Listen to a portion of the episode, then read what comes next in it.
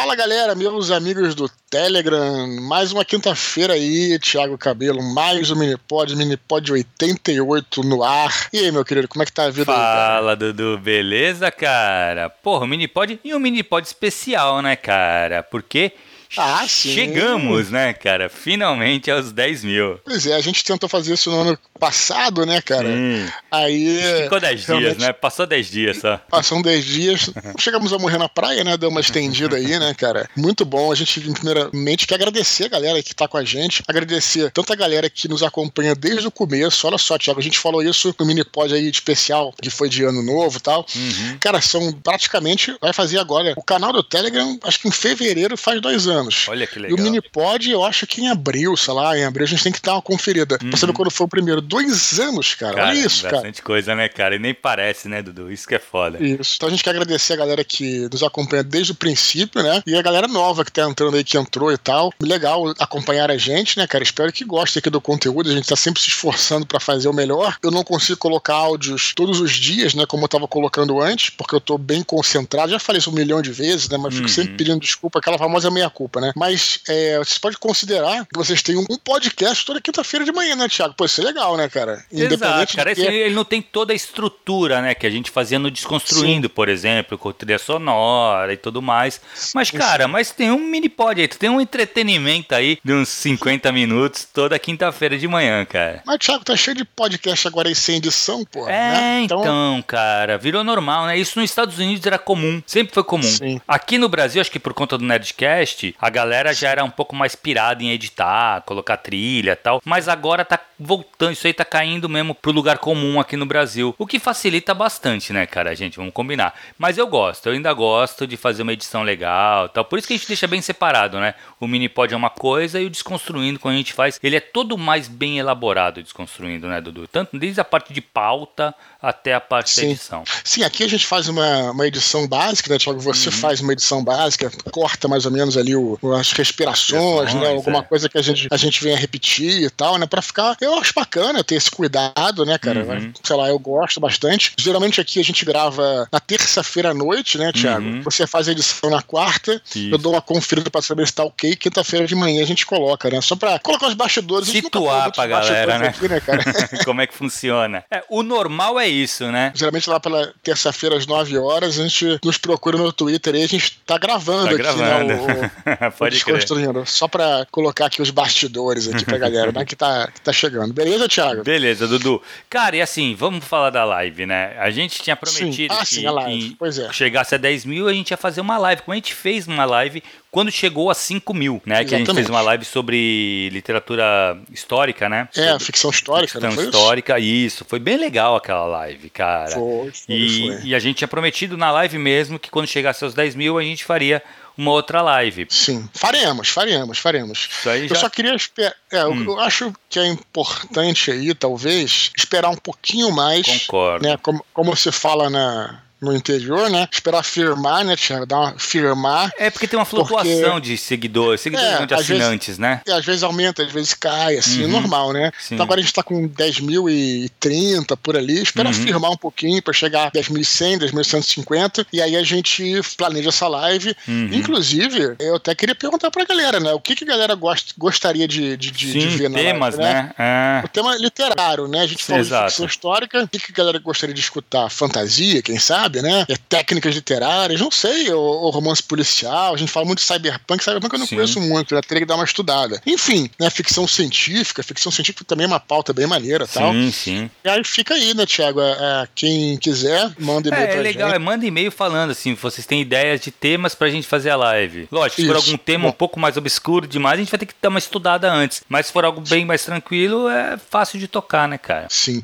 Quanto tempo que eu não faço live, Thiago? Porque, de novo, tô aqui bastante concentrado. A live, é, durante o período da pandemia, ela, as lives aumentaram, né, cara? Uhum. E depois, assim, agora tá dando uma arrefecida, né? Que parece que a galera tá se encontrando. Não sei se é por isso também, vai, mas não sei se a galera se cansou um pouco de live. Então eu acho maneiro, cara. Eu gosto de, uhum. de fazer lives porque tem essa coisa de a gente estar tá ao vivo com a galera. Exato. É, não substitui presencial, a gente já tá conseguindo encontrar com a galera, o que é excelente, mas aí é um híbrido, né? Acho que a live uhum. também é bacana. E fica aí, né? Então, galera que quiser, escreva para nós, né, Thiago? Pra Isso, saber já que dando ideia aí, o que, que vocês acham legal de ter numa live e tal. Uhum. Eu acho muito legal live, cara, porque é uma interação também com a galera, porque a galera faz perguntas e tal. Então eu acho uma Sim. interação legal, cara. O nome da live, olha, eu vou te falar, eu inventei o nome da live e, e modéstia à parte, eu acho muito maneira, que é teoria e prática, Thiago. Sim, sim. Se a gente não tivesse né, o nome do Minipod Minipod, eu colocaria, se fosse um podcast, né? Se isso aqui fosse Sim, um podcast, eu colocaria o nome Teoria e Prática, né, cara? Porque é, nós dois, né, cara, a gente se Exato. complementa, né? Você é um teórico, né? Você, sem dúvida, leu muito mais do que eu, você é um professor e tal, e eu sou mais da prática, de escrever todo dia e tal. Então acho que a gente se complementa bacana. Então, só pra Uhum. É, lembrar ficou bem live, legal, né, cara? Eu lembro que a live foi muito boa, cara. Foi, Espero que esperada, essa vai é. ser também, com certeza. Vai, vai ser.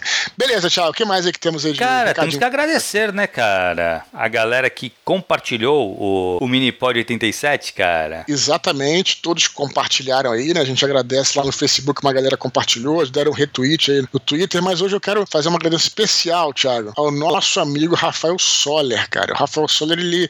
é, a gente já falou várias vezes dele aqui, Uhum. ele era. Aliás, tem um e-mail dele hoje aqui pra gente ler. É, ele era nosso seguidor, é nosso seguidor do Desconstruindo, Uhum. e agora tá acompanhando aí o, o, o Minipod. E ele tem um canal, que eu já, entrevistei, inclusive, ele aqui, um canal que é o Soco, Soco Foguete, né? Que é o canal Muito do legal. YouTube. Aí ele fez um vídeo, né, desses aí, aí no final do vídeo ele falou do nosso canal e tal. Inclusive o vídeo, o link está aqui embaixo na descrição desse áudio, né, cara, desse Minipod. Pra quem quiser olhar o vídeo, né, fala sobre, é, sobre anime e tudo mais. E o Rafael é nosso ouvinte estrela aí. A gente prometeu uma surpresa pra ele e não nos esquecemos, né, Thiago? Não nos É esquecemos. verdade, é verdade. Tem a surpresa pra ele ainda, né, cara? Lembra que a gente falou que quem compartilhasse Aham. no, no, no No WhatsApp, WhatsApp. É, a gente crer. teria uma coisa? Uhum. Então, a gente vai. Não esquecemos, não. Vai rolar.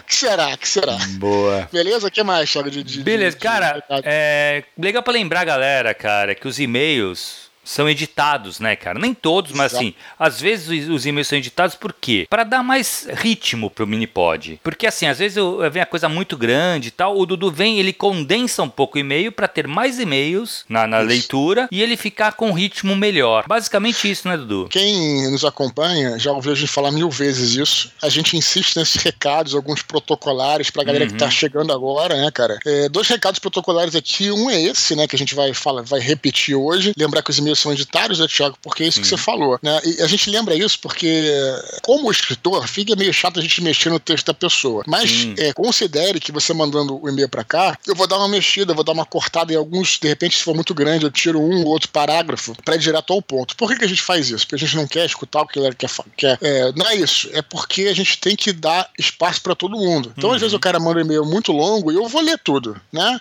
A Sim. gente lê todos, tudo o e-mail. Só que o que, que é importante, isso é, é, é muito importante, Thiago, é a gente pensar, a gente sempre fala aqui, aqui no Telegram, nós somos uma comunidade, a gente brinca falando, brinca não, fala sério, né? Uhum. Somos uma confraria do Telegram, né, cara? Isso. Então somos uma comunidade. O que uma comunidade faz? Ela se ajuda, né, cara? Exato. Então a gente tem que dar espaço para todo mundo. E até aproveitando, né, nessa, nesse mesmo assunto, a gente também lembra, cara, que a galera que quem quiser escrever para nós, né, são todos muito bem-vindos para escrever. A gente, pô, com certeza. Uhum. E aqui, Tiago, tem muito autor novo, né? Pessoas que têm Sim. livros, têm contos, têm projetos novos, né, cara? Tem sites e tudo mais. A gente tem o maior prazer de divulgar essa galera, né? Uhum. Que fique bem claro. Na verdade, a gente criou esse, esse canal, né, cara? A gente criou o Minipod para poder ter uma, uma conversa com a galera. A gente já cansou de divulgar tudo aqui. Mas lembrando, se você vai escrever para o Minipod, você fala sobre o seu livro e tal, mas tenta sempre no e-mail, na curta que seja, trazer alguma questão que vá acrescentar a comunidade. Então, por Uhum. exemplo, se você escrever um livro, beleza, quer falar que teu livro está na Amazon, tudo bem, fala, ah, meu livro entrou na Amazon, então durante o processo de escrita, eu tive essa dúvida, ou eu, eu esbarrei com esse negócio, ou percebi tal coisa, entendeu? Para você trazer uma questão Uhum. que acrescente a comunidade, porque né, meramente você divulgar a tua coisa é legal, tudo bem. Só que lembrando que a gente tá numa comunidade, então a gente tem que trazer algo que acrescente, né? É, tem até alguns e-mails que é o contrário disso também, né, Dudu? Que a pessoa ela vem falando, ela traz toda uma dúvida, trouxe um negócio e fala assim: ah, eu não sei se eu posso falar o nome do meu livro e tal. Não, Pode contrário, deve. pode e deve, exato. Só que assim, junto disso, realmente traz, adiciona, sabe? É que a gente fala muito da troca, né? E assim, tanto a gente aqui, é que eu falo como eu aprendo aqui, né, cara? Porque tem essa troca. Eu venho, pô, eu leio os e-mails, cada questão que me faz pensar, cara. Muitas vezes a gente desliga aqui da gravação, eu tô com algumas questões na cabeça, sabe? E eu vou pesquisar uhum. alguma coisa e eu aprendo coisas novas. Então, assim, isso é muito legal. Então, os e-mails, as dúvidas de vocês, muitas vezes acrescenta pra gente também. Tem essa troca. E eu acho que isso é importante. Agora, não adianta, realmente, você só vir dar o nome do seu livro e tal. Putz, a gente poderia até falar, Dudu, mas não acrescenta, entendeu? É, é, pouco, né? É fraco. Aí a gente vai fazer uma sessão de curtas, vai virar classificado, classificado né, Classificado, exato. Que aí perde que, a graça. Exatamente. Não traz... Só queria antes de encerrar, te parabenizar que você falou junto disso Falou certo. E agora todo mundo tá falando, fala muito junto com, né, cara? Não existe junto é, com. É, é, junto já é com, né, cara? Exato. Então muita gente fala junto com o fulano, junto do fulano, né, cara? Só pra. Eu sou. É, é meio chato falar isso, né? Eu não sou cagador de regra, mas estamos aqui no canal, né, cara? É claro, claro. Eu fico, eu fico, nervoso quando eu vejo uma crase, crase, eu, eu fico Cra nervoso. É, crase, crase é difícil. E a galera erra muito a crase, né, cara? O outro dia no Facebook, alguém botou um negócio na crase errada o cara comentou assim: um dia as pessoas vão aprender a usar crase, mas não será hoje. Aí colocou aquela uma imagem, um thumbnail do. Lembra do Aragorn? Que ele fala. É, lembra do, do, último. Acho que é o último é, Senhor dos Anéis. Que ele. Ah, vai ter um dia em que o homem vai cair. Ah, sim, não será não hoje. But not this day. É no, discurso, no, no, discurso dele lá, né? Muito é, foda, pode crer. Ah, o cara, um dia as pessoas. But not this day, cara. muito bom, cara, muito bom. Eu tenho muito bagulho de eu vou no, sabe? Eu vou no banheiro, eu vou no. Cara, você vai ao. Mas, mas é, são essas, essas pequenas coisas, lógico, no, no, no, falar no dia a dia, isso não. É, não... claro, coloquial, né? É, lógico. Exato. Mas é. às vezes dá aquele choque no ouvido, sabe? Fala, Ai, caraca.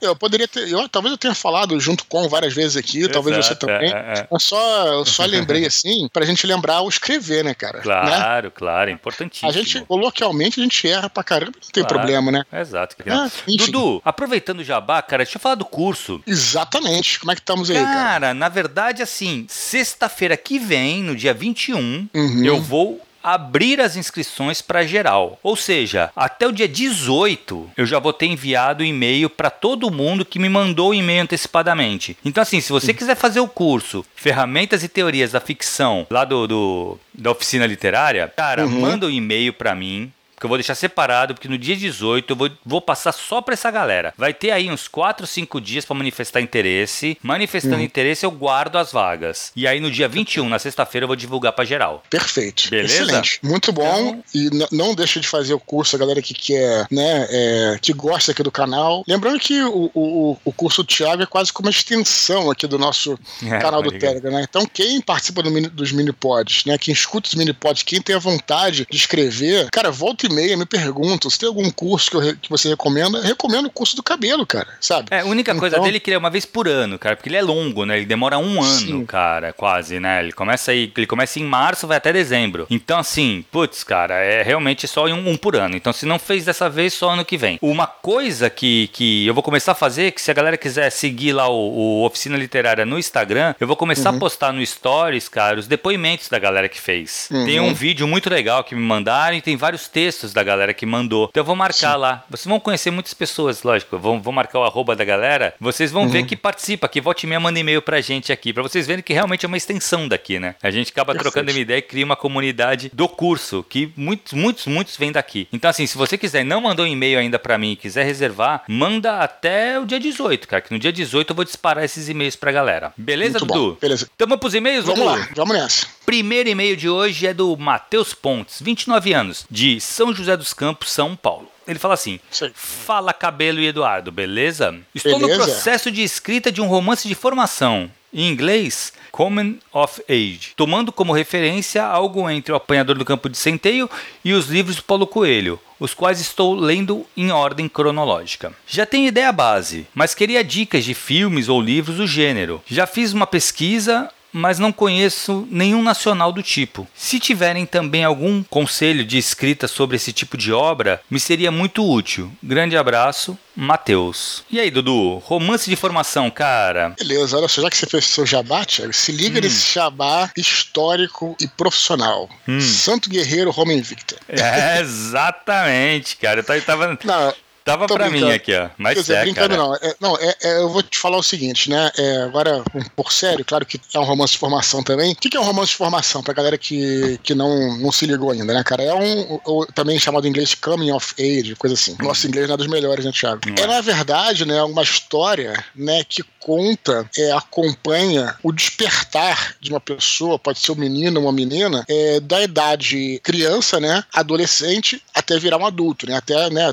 toda essa transformação que existe lá pelos 14, 15 anos, que seja, depende, né, cara? E é, como é que ele vai modificando a sua visão do mundo, né? Agora, uhum. a questão toda é que o romance de formação, ele de fato é, é um, posso chamar de gênero, talvez, que ele, ele se entrelaça com milhões de outros gêneros, milhões, vai, mas centenas de outros gêneros, dezenas de outros gêneros, porque uhum. é um romance histórico, como é o caso do Santo Guerreiro, é Roma Invicta, o primeiro, na verdade, né? O Vantes do Norte já não vai ser. Ele pode ser um romance de formação, né, cara? Que tá, uhum. que aquele personagem tá aprendendo sobre, sobre a vida e tudo mais, entendeu? Então, é, você encontra, cara, em toda parte romance de formação. Uhum. Eu consigo lembrar aqui, né, é, no Brasil, por exemplo, você pode entender que o Dom Casmurro, por exemplo, é um romance de formação, né? Sim. Quer dizer, aquela coisa, né, de você conhecer, né, a, da, a, a, o despertar da, da paixão ali e tudo mais, aquela coisa toda, né, cara? Ó, os clássicos, o Ateneu, por exemplo, é um romance de formação, uhum, sim, né? Com então, certeza. Os,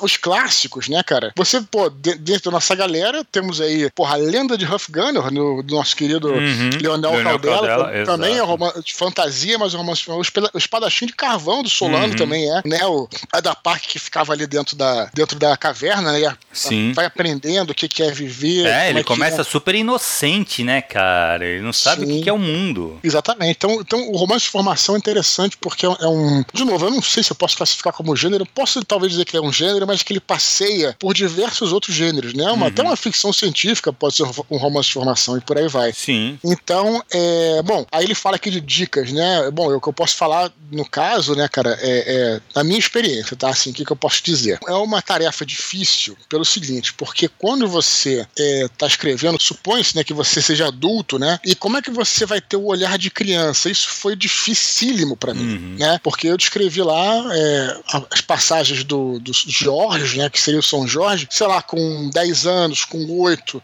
depois com 12, né? Uhum. E isso é, tem que tomar muito e muito cuidado. Eu não lembro qual foi o livro do Stephen King que foi um fracasso.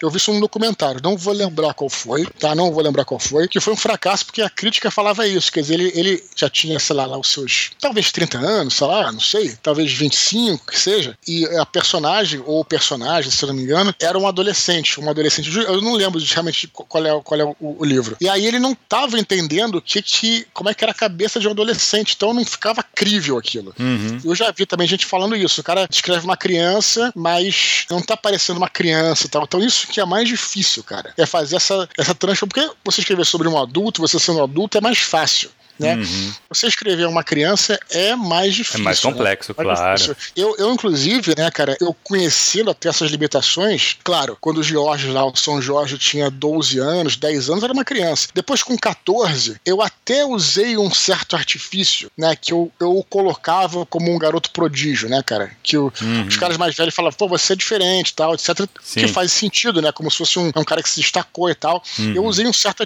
artifício nesse sentido. Mas o grande conselho conselho que eu daria, né, se é que eu posso dar algum, é que se você vai escrever um romance de formação e vai começar, sei lá, com um ano, zero anos, já quando, quando a criança nasce, tudo, você realmente entender como é que é a cabeça de uma criança, como é que é a cabeça de um, de um pré-adolescente, de um adolescente, porque de adulto você já sabe. Né? O Matheus aqui tem 29 anos, já é um adulto, tô vendo uhum. aqui. É interessante até que ele botou a idade dele. Então é isso, é isso que eu teria a dizer sobre é, essa pergunta do Matheus aí, Thiago. Cara, eu lembro que eu fiz um curso sobre o Harry Potter e Boa. na USP. Ah, é, pô, Tá aí, olha só. e o Harry Potter cara, ele é um é grande. Ele não é um romance de formação, né, cara? Ele é uma série de formação. Porque Sim. o Harry Potter ele vai crescendo é, conforme é. ele nos livros, né? Então você tem uma visão bem ampla de como funciona isso. Agora, o que eu aconselho para ele procurar, cara, é um livro que chama Romance de Formação: Caminhos e Descaminhos do Herói. Aí, é um ó, livro de ensaios. Para tudo. Para tudo, Thiago. O que eu te falei de teoria prática?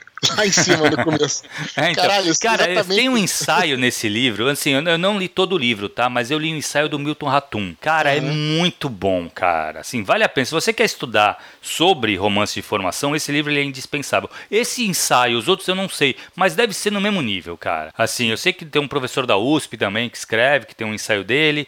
Vale a pena. Se tu quer estudar sobre o romance de formação, entender como ele funciona, são esses insights que esses ensaios né, teóricos dão, é muito importante, né? Se tu uhum. quiser se uhum. apropriar disso. Se o teu foco é fazer um romance de formação. Agora, eu concordo muito com o Dudu. Tem muitos... Porque assim, o romance de formação mesmo, Dudu, ele tem realmente... Ele respeita algumas regras. E alguns livros que contam a a, o, o, rito de passagem nem sempre é um romance de formação porque ele não respeita essas regras. Sim. Mas assim, é indiferente no fato, no final, assim, no, no, frigir dos ovos, isso pouco importa. Porque o que importa é a narrativa, né? É aquela história uhum. que foi contada. Mas se ele quiser uma, um, se aprofundar no, no romance de formação, esse livro é uhum. é bem legal, cara. Vale a pena procurar. Então, Thiago, repete o nome do livro aí pra galera anotar. Cara, o nome do livro é Romance de Formação, Caminhos e Descaminhos do Herói. Perfeito. Que é do, do. Na verdade, os organizadores do livro é o Marcos Vinícius Mazari e a Maria Cecília Marques. Eles são organizadores, são, é um livro de ensaios, né? Tem vários ensaios. É da uhum. Atelier Editorial o livro. Cara, vale uhum. a pena. É teórico, né? Assim, não é um, não é um romance, é. não é uma narrativa. Mas, Lógico. se você quiser se aprofundar é legal você conhecer a teoria também, né? Excelente.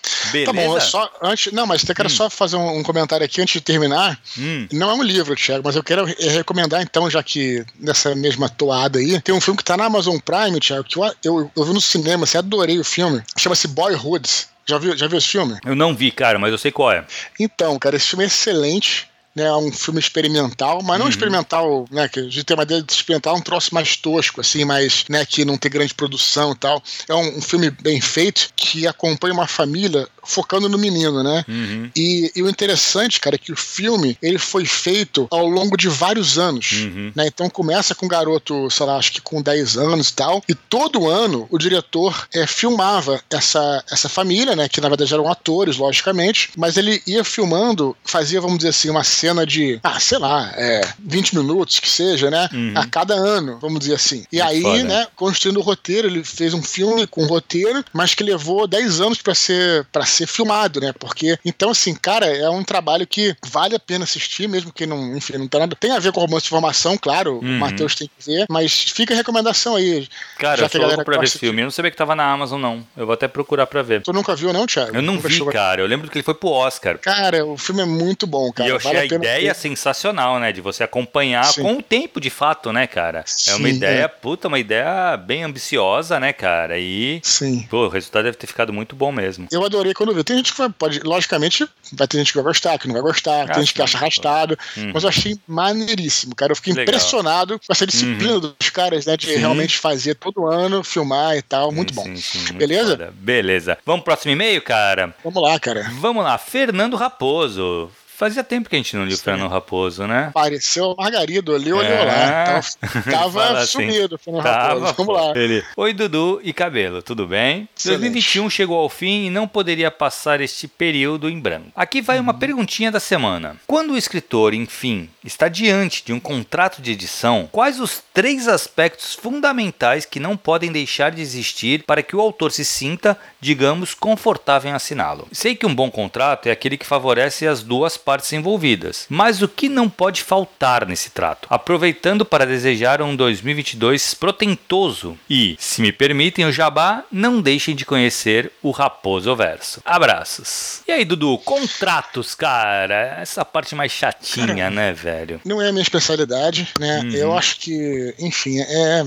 complicado assim, eu acho que tem que ter existir, e infelizmente é difícil, é por isso que esse é o lado bom, Thiago. Se bem que nada é garantido, tá? Mas você uhum. procurar uma editora um pouco mais conhecida, Sim. uma média para grande, entendeu? Porque a editora é foda, é difícil falar isso, porque eu não quero também dizer que as editoras pequenas não são idôneas, não tem nada a ver com isso, né, cara? Mas supõe-se que editoras mais conhecidas, né, mais, é, enfim, elas vão ter uma, uma melhor, enfim, né? não, e compromisso melhor, cara. Tem uma, uma imagem a zelar, entendeu, cara? Sim, sim, então sim. elas, em tese, não vão, assim, querer, né, fazer uma coisa tão draconiana, né? Uhum. Mas eu diria, né, como eu não tenho, eu não tenho conhecimento técnico disso, eu diria que para se sentir confortável você tem que tentar acreditar na pessoa, né? Tem que Uhum. é, procura antes. É, mais uma vez, não vou falar de cláusulas de contrato porque eu não sei, mas quando surgir essa oportunidade, eu diria para você se informar no mercado sobre aquela editora, sabe? Uhum. Já vi muita gente fala, é, me perguntando sobre editora X ou Y, e a gente escuta as editoras que não pagam, sabe? As editoras que não Uhum. é, enviam relatórios, as editoras que não honram seus contratos. E vou dizer, é comum, cara, é comum. Sim, sim, né? sim. Não nas editoras grandes, Record, sabe? Tipo Roco, quer dizer, in- Intrínseca, essas editoras, né? Pelo menos na Record eu nunca tive problema. Enfim, não posso Uhum. falar das outras, creio que,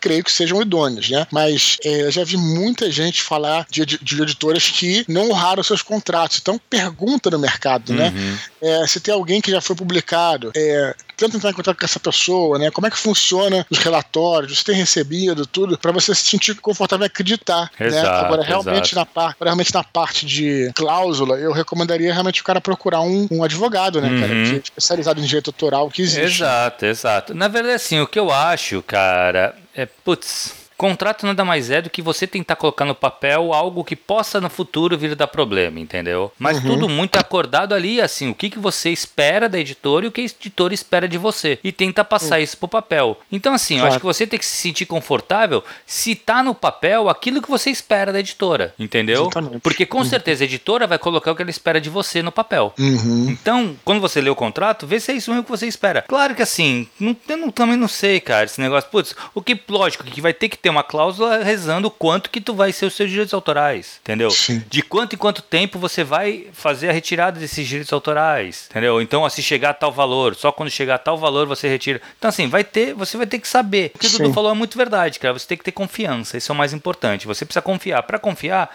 é ou é realmente uma editora que tenha nome e tal, ou você conhece pessoas que já editaram por ali, já fizeram Isso. seus livros e você pode ter como trocar uma ideia com a pessoa e falar assim: e aí, cara, é confiável, é tranquilo, tal? Não, pô, é tranquilo, pode fazer, vai que vai. É, eu diria que essa coisa do- da porcentagem não é tanto um problema. O problema mais que eu vejo realmente é em algumas editoras pequenas, não estou falando de editoras pequenas, algumas editoras pequenas, eu vejo até em editoras médias, algumas, né? A pessoa simplesmente, o editor simplesmente não paga o cara, sabe? Eu acho isso, e cara, não é difícil de encontrar isso, sabe? Eu, né? eu acho, eu acho isso, cara, é, é- enfim, é uma coisa que eu, eu sou um cara que não tenho condição de, né, eu trabalho todo dia e, e muitas horas por dia, mas é uma coisa que talvez pro futuro seja interessante, cara, criar um grupo assim, né, que de escritores que se defendam, né? Porque realmente, cara, existe, existe uma. Às vezes, até no meio dos escritores, né, cara, é essa ideia errada de que é normal não pagar, de que o cara tá fazendo um favor pra você te editando. Que porra é essa, Ah, cara? não dá, né, Com perdão, cara? Então, palavrão. né? Que porra é essa? Exato. Né? Absurdo, Então, já, absurdo. já cansei de ver isso, cara. Tipo assim, ah, o cara não tá me pagando, ah, mas, pô, meu livro tá lá na. Cara, ele tem que te pagar, porque isso é Exato. roubo. Exato, Entendeu? É isso, é isso aí. Porque ele tá ganhando dinheiro com o teu livro, né, cara? Claro, cara. Se claro. ele tá ganhando então, dinheiro, assim, ele te deve. Isso é fato. É, exatamente. Então, assim, é, é isso que tem que ser observado, cara. A galera tem que se valorizar mais, entendeu, cara? É, enfim, eu sei que é difícil.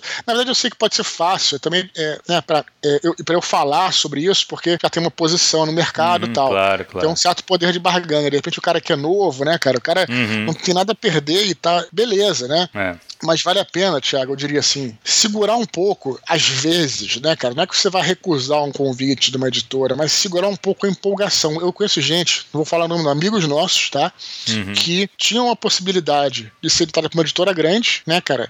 E aí receberam uma proposta de uma editora média, que na verdade o cara que tinha que pagar para ser publicado. Vixe. E aí ficou assim com afoito para ser publicado, e foi publicado, beleza, o livro foi bem, o livro é legal, tal, etc. Mas parou por ali. Entendeu, cara? Uhum. De repente, se o cara tivesse esperado um pouquinho mais, sabe, entendeu? Claro. É claro que também não vai esperar eternamente, entendeu, cara? Mas eu, eu tenho eu tenho para mim que essa, essa, essa ânsia inicial, né, o que é normal, né? Você vê o seu livro uhum. é, sendo é, materializado, você tá entendendo, Thiago? Sim, Impresso sim, claro, aqui, claro, cá, claro. Tudo. É um sonho, né, cara? Você tá claro. tá entendendo? Então, mas, mas o problema é que é aí que algumas editoras não idôneas né, aproveitam, tra né? trabalham, entendeu, uhum. cara? E, enfim, aí é uma tem história que ficar longa. esperto, exatamente. Tem que ficar esperto com algumas coisas. Algumas, assim, esse do pagar pra para publicar, cara, eu não, não que seja também completamente contra, tá? Porque assim, é, eu acho que se tu vai, se tu vai chegar com uma coisa muito é, acima do que a editora costuma publicar e ela querer Sim. rachar esse, essa, esse risco com você, eu acho uhum. que até é possível se for tudo feito às claras.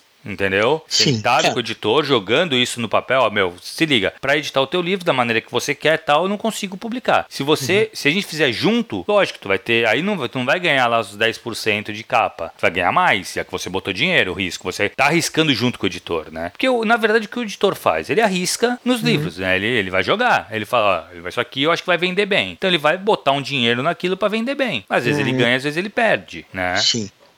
É, aí você tem que se você vai para pagar para ser publicado, tem que estar tá tudo no papel. Né? Exato. Né? Esse, esse custo, esse custo é o quê? Ah, vai ter o custo da uhum, revisora, é vai ter o custo de posicionamento, vai ter o custo disso aqui, vai ter. Né? Porque em algumas editoras não idôneas, o que eu vejo é o contrário. É o contrário, né? O cara chega, é. ah, paga aí 30 mil e pronto. E, aí, aí, o cara promete que vai colocar em livraria, não coloca, entendeu, Exato. cara? Não, e, e aquele texto... negócio, né? Porque assim, aí o cara, quando, quando o cara faz isso, ele já ganhou dele. Então Sim. ele tá cagando pro livro. É. Ele já ganhou. O que, acho, o que, eu acho, bizarro é que eu já vi, inclusive, é, até é, eu trouxe tão canalha, cara, e algumas, né, cara, não tô falando em cima, uhum. que até o texto que o cara que o cara manda, que o editor manda, que esses editores editores não idôneos mandam, vamos colocar assim, e até mexendo com o emocional, querendo dizer assim. Sim. assim. Muitas vezes eles falam assim: olha, a gente, é, o seu livro passou por um processo de seleção e nós e foi escolhido, é, porra nenhuma, não passou por processo nenhum, né? Os caras nem olharam. Lá, exato. Né?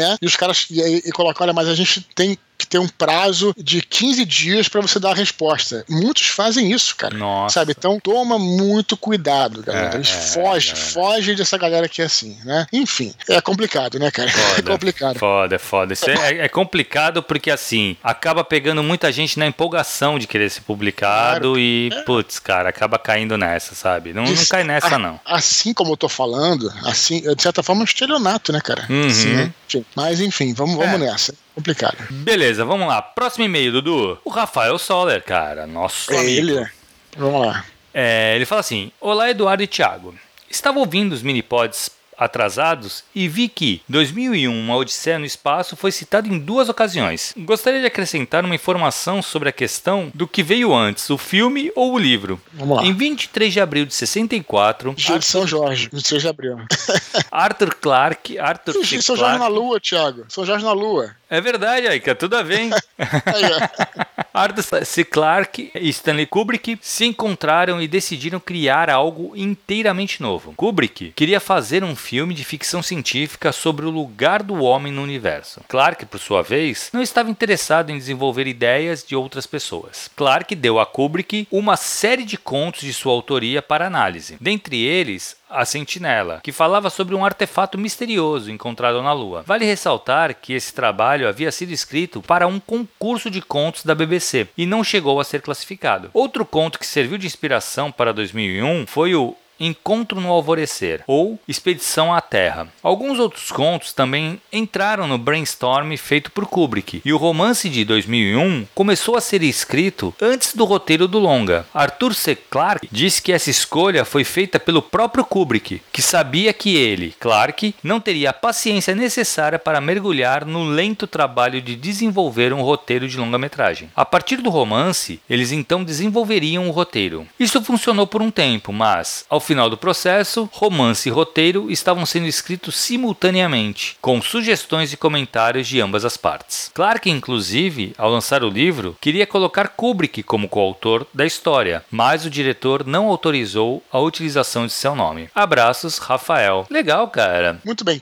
Tretas e destretas. -huh. Vou colocar assim. Porque a treta. Porque a destreta é essa, né? Quer dizer, o Kubrick ficou amigo do Arthur C. Clarke, mas Sim. ficou inimigo do Stephen King, né? É verdade, é verdade. então... O Stephen King ficou puto com ele. Não, mas não só. Cara, normalmente os autores brigavam com o Kubrick, né? Porque uh -huh. o Burgs lá do Laranja Mecânica também. Ah, é? Brigou também? Porra, brigou. O Burgs fez uma peça de teatro que tinha uh -huh. um personagem chamado Kubrick. Ah, mas isso é uma vingança meio Vinga. infantil, né, cara? Infantil demais, né, cara? Pô, Porra, eu, ia, eu, ia, dar risada só pela infantilidade. É, acho que o homem deve ser, deve ser responsável por sua palavra, né, cara? Se ele vendeu o roteiro e no roteiro tava dizendo que o Kubrick podia fazer qualquer Lindo, coisa, que, o, é que, o, que, o, que o, o estúdio podia mexer. Tu pode ah, até ir a público falar, ó, não gostei, não era o que eu imaginava, não, quando eu escrevi, acabou, ponto. Não, faz como a J.K. Rowling fez, quer dizer, tudo no, no, no, contrato, tudo tem que passar por ela, sim, né, cara? Sim, sim. Pronto, então é só questão, a gente tá, tá falando lá em cima de contrato. Exato. questão de contrato, ficar choramingando, eu acho que não vale muito a é, pena, é, cara. É. Enfim, mas achei interessante aí a, a, explanação aí. Eu sou muito fã de Kubrick, é, sou fã do Arthur C. Clarke também. Eu só quero destacar duas coisas aqui para comentar. Primeiro, é que fique aí como. É lição, vai, mas uma dica aí pra galera, galera que tá mais desanimada. Tá dizendo aqui, olha só, que esse conto, né, a, a tal da Sentinela, foi o que ele falou, acho, uhum. é, é um conto que foi recusado num prêmio, num Sim. concurso. Pra tu ver, então, né? Então, pra galera que tá chateada, ah, mas eu não conto foi recusado. Arthur C. Clarke foi é. recusado. Porra, Arthur C. Clarke, era o, o ABC da ficção científica, é. né? Que era o, o, o Asimov, né? Uhum. O Bradbury e o Clarke, né? Que era o ABC da ficção científica. Então, você não. Às vezes, muitas vezes, é, na, na seleção, o sujeito tá mais inclinado a um tipo de literatura. Exato. Não... Porque, é, que, que, aliás, a, a, arte, né? Ela, é a que a gente fala muito aqui, né? Ela, ela tem técnica, uhum. mas ela também não é puramente objetivo. Não, exato. A gente estava numa conversa com um amigo meu, a gente tretou por causa disso. Eu estava dizendo, ah, mas a, não vou entrar em detalhe, mas a, a atuação desse, desse, cara, desse ator, ela, ela é um fato. Quer dizer, ela é perfeita. Eu falei, cara, porra, tipo, é, a arte é, é objetiva desde quando, cara? É, exato, exato. claro que existe a técnica, né, cara? Claro que uhum, existe. Lógico. Porra, era, um pouquinho, né, cara? Então, essa é a primeira coisa que eu queria é, comentar. A segunda, só achei engraçado que ele fala aqui, porra, o, é, o Clark não estava querendo entrar de cabeça no trabalho e escrever um roteiro de longa-metragem, mas escreveu e foi escrever um romance. um romance. Pensei a mesma coisa, Dudu, quando eu li. Falei, caraca. Porra, isso aqui eu não entendi mesmo, cara. Enfim. Mas é, mas, mas é porque talvez. mó boa escrever um romance, né? Mas sabe o que eu acho? Eu entenderia que ele, realmente, o cara, se ele tem mais traquejo no romance, vai mais rápido, né, cara? Então, não, não só isso, Dudu. Eu acho o seguinte: o roteiro, por mais que seja é, uma escrita de um roteiro tal, o cinema em si é uma, é uma arte coletiva, né? E o roteiro, ele é coletivo, uhum. porque tu vai ter uhum. lá o pessoal mexendo, entendeu? Faz sentido, faz sentido. Então, pode ser isso, né? Bem colocado. Agora que você falou, perfeito na tua colocação. É, escrever um romance é um trabalho que realmente o romance pode é ter mais. É. é mais, é mais robustez ali de, uhum. de, letra, de palavra, que seja, de volume, mas realmente. Eu lembrei também do, do próprio poder, Poderoso Chefão, né, cara? Que, que é o roteiro do segundo, você que é um especialista, uhum. Thiago, foi escrito a duas mãos, não é isso? Do, do Mário Puzo e pelo Coppola. E o Coppola, né? sim. E, e, eles tinham um trabalho realmente, eram, eram várias reuniões para escrever uhum, o negócio, é né? É um trabalho, vamos dizer assim, que não é só ficar em casa escrevendo, quer dizer, é um trabalho físico, de ir ao local, uhum. e tem pontos, falar com os atores, eu, eu entendi. Então realmente pode fazer sentido aí. É, é, que nem novela, essas paradas, tem sala de roteirista, né, cara? A galera discute, conversa, monta, monta tudo junto. E aí depois uhum. realmente alguém de fato vai ter que sentar e escrever. Mas ele vai sentar e escrever já tudo prontinho, cara. E só vai botar em palavras, né? Tudo Não, que foi e também, e também vale até uma, um comentário que quando eu fazia, quando eu fiz o curso de roteiro lá com o Zalozeiro, é, é comum né, é comum, para quem não conhece questão de roteiro aí, é comum no roteiro você reescrever. Inclusive, existe um nome uhum. para isso, que é o tratamento. Tratamento, né? exato. É, é, o primeiro tratamento, o segundo tratamento. Geralmente, o roteiro vai, uh, vai ser filmado com 12 tratamentos, 20 tratamentos. Isso fica como, é, como lição para os é, romancistas que talvez fiquem melindrados ou fiquem, sabe, tímidos de, de reescrever a tua história, cara. É, quando o roteiro né, bom chega, né? Ele é feito a partir de muitas, é, muitas revisões, entendeu, cara? Exato. É, tem uma, tem aquele, aquele, aquele documentário, filmes que marcaram época. Tem Netflix, né? Tem o, tem é, o brinquedos que marcaram época uhum. e também tem filme, é da mesma galera que faz, aliás, excelente. É uma turma, tem uma edição divertida, bem bacana, tal. No De Volta pro Futuro, cara, é muito maneiro. Você vê como é que foi o processo de escrita de um dos maiores filmes da história, né, uhum. né, cara? Assim, de, de, de, aventura, né? De Sim. blockbuster e tal, que foi de volta pro futuro. E, cara, como é que eles chegaram aquilo depois de pensar muitas vezes? Porque, porque isso, né, cara? A máquina do tempo seria é, feita dentro de uma, de uma geladeira né, cara? Inicialmente, né? Uhum. E aí uhum. depois, depois foi, virou o DeLorean. Uhum. E depois, como é que o DeLorean ia pegar essa energia né, nuclear, né? E aí uma ideia era o DeLorean, é, eles encontrarem uma, um, um 1955, na época, né?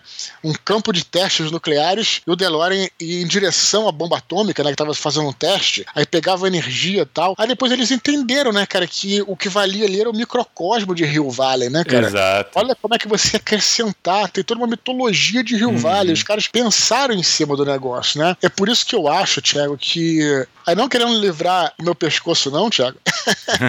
mas que existe um tempo certo para você escrever uma história, entendeu, cara? Claro. É claro que você não vai ficar parado, né? Eu, por exemplo, trabalho todos os dias mais de oito horas por dia. Eu não fico uhum. parado. Mas existem coisas que às vezes você tem que parar para pensar, né? Entender Exato. aquela história, voltar e reescrever para fazer sentido o que tá na frente e o que vai atrás, entendeu, cara? Tipo, você tem que pensar naquilo. Uma coisa feita a toque de caixa, né, cara, na parte criativa, pode dar certo, mas tem Pode dar certo, mas provavelmente na, na reescrita tu vai ter que te alterar, né? Perfeito, é, perfeito. Não adianta, é verdade, Dudu. Excelente. Beleza, cara. Vamos para as curtinhas então, Dudu. Vamos nessa. Cara, Daniel Romani nos deseja um feliz 2022 e pergunta se pode usar nomes de músicas como título dos capítulos de seu livro. Eu não entendi se pode, se é por direitos autorais. Eu acho que ele pergunta nesse sentido, né? Se é, eu alguma... acredito que não há problema, viu, de você usar nomes de música para como como título de, de capítulos, é. não. Em tese,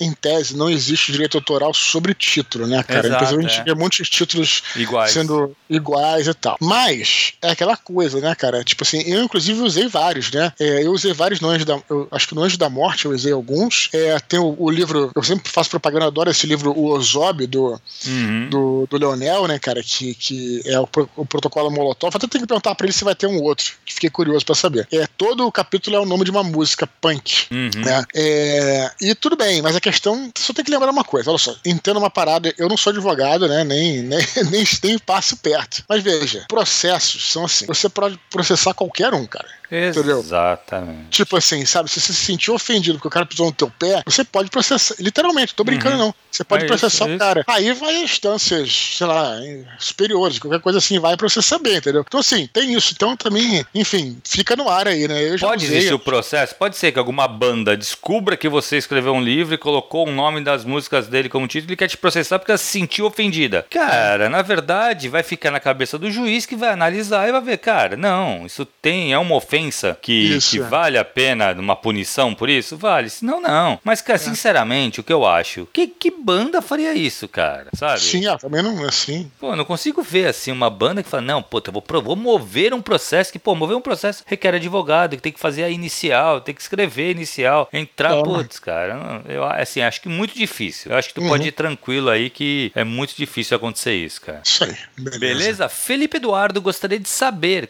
qual o layout certo da página ao escrever um livro no computador. Ao escrever?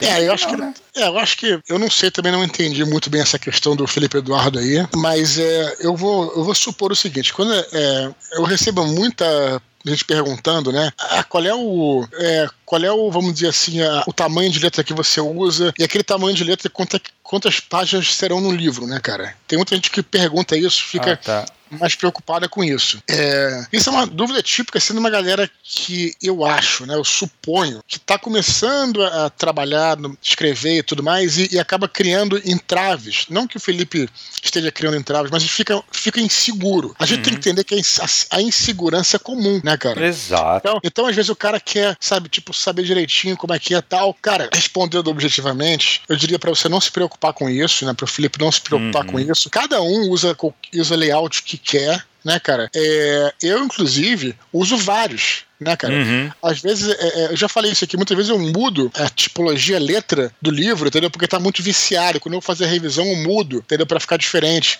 Uhum. Né? É, às vezes muda espaçamento, tudo, tudo, tudo mais, entendeu? Então se depende muito. Então, objetivamente, se eu entendi o que ele tá perguntando, eu diria pro Felipe Eduardo não se preocupar com isso. Escreve, cara. Então, pode ser no bloco de é, notas. Cara, eu ia falar a mesma né? coisa. Não pode ser a mão, cara. Pode ser, sabe, no bloco de notas do celular. O que uhum. importa é escrever. Talvez é, uma editora te cobre um layout específico. Aí, é, cara, é tu vai no, no, processador de texto e coloca no layout que a editora pediu. É? Não all, tem né? muito. É, exato. Não tem, isso aí é o tipo de coisa, assim. Eu concordo com o Dudu, assim, é, é, é um entrave, às vezes. É são detalhes que tu vai começando a criar, que não precisa estar tá tudo muito certinho para eu começar a escrever. Cara, Sim. não. Começa a escrever, bicho. Isso não, não, é o tipo de coisa que você vai ter que se preocupar, entendeu? O que tu tem que se preocupar é a história. Mesmo esse negócio, ah, putz, eu quero saber o tamanho do meu livro, porque, pá, as editoras falam que o livro ideal tem que ter no máximo 200 páginas para um primeiro romance e tal. Cara, escreve, escreve a tua história, sabe? Se ela se encaixou Sim. nessas 200 páginas, legal. Se ela ficou muito grande, você pega ela e vê se você consegue cortar. Mas a princípio Sim. escreve, chega no final. Esse é o teu principal Sim. objetivo, é botar o ponto final, sabe, no teu romance. É, essa dúvida do, de novo, se é que eu entendi bem, essa dúvida do Felipe parece boba, mas não é. Né? Eu faço questão, eu fiz questão, claro, uhum. a, gente, a gente coloca tudo aqui, né? De, de qualquer maneira. Mas é, é, o que vale lembrar e observar disso aí é o que eu já falei. É, é porque essas coisas, cara, são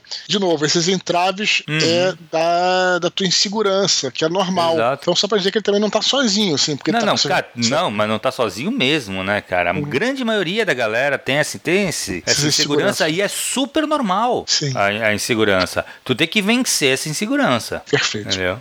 É esse que é o teu objetivo é esse. Beleza, do última curtinha de hoje, cara. Matheus do Podpixel Podcast disse que adorou a função de habilitar os comentários do Telegram. Ele gostou de conhecer os demais participantes aqui do canal e pede que façamos essa experiência mais vezes. Eu curti bastante também, Dudu. Também curti e posso dizer o seguinte, essa ideia não vai morrer, Thiago. Olha Exato. só. Temos uma surpresa aí, né, que uhum, sendo preparada, né? Sendo preparada, sendo preparada. Tá no forno. Só isso, só isso que eu tenho que dizer nesse momento. Legal, Dudu. Beleza, cara. Queria lembrar a galera para continuar escrevendo para eduardospor@gmail.com. Lembrando, cara, que todos os e-mails são lidos. Caso seja menorzinho ou seja uma questão muito específica, vai para curtinha, mas assim, todo mundo é lido, cara. Não é um sorteio, a gente não escolhe. Mandou e-mail, você vai ser lido. Pode demorar um pouquinho por conta do, da quantidade de e-mail que a gente recebe, mas é garantia, cara. A gente vai ler você aqui, vai trazer sua sua questão aqui para essa discussão.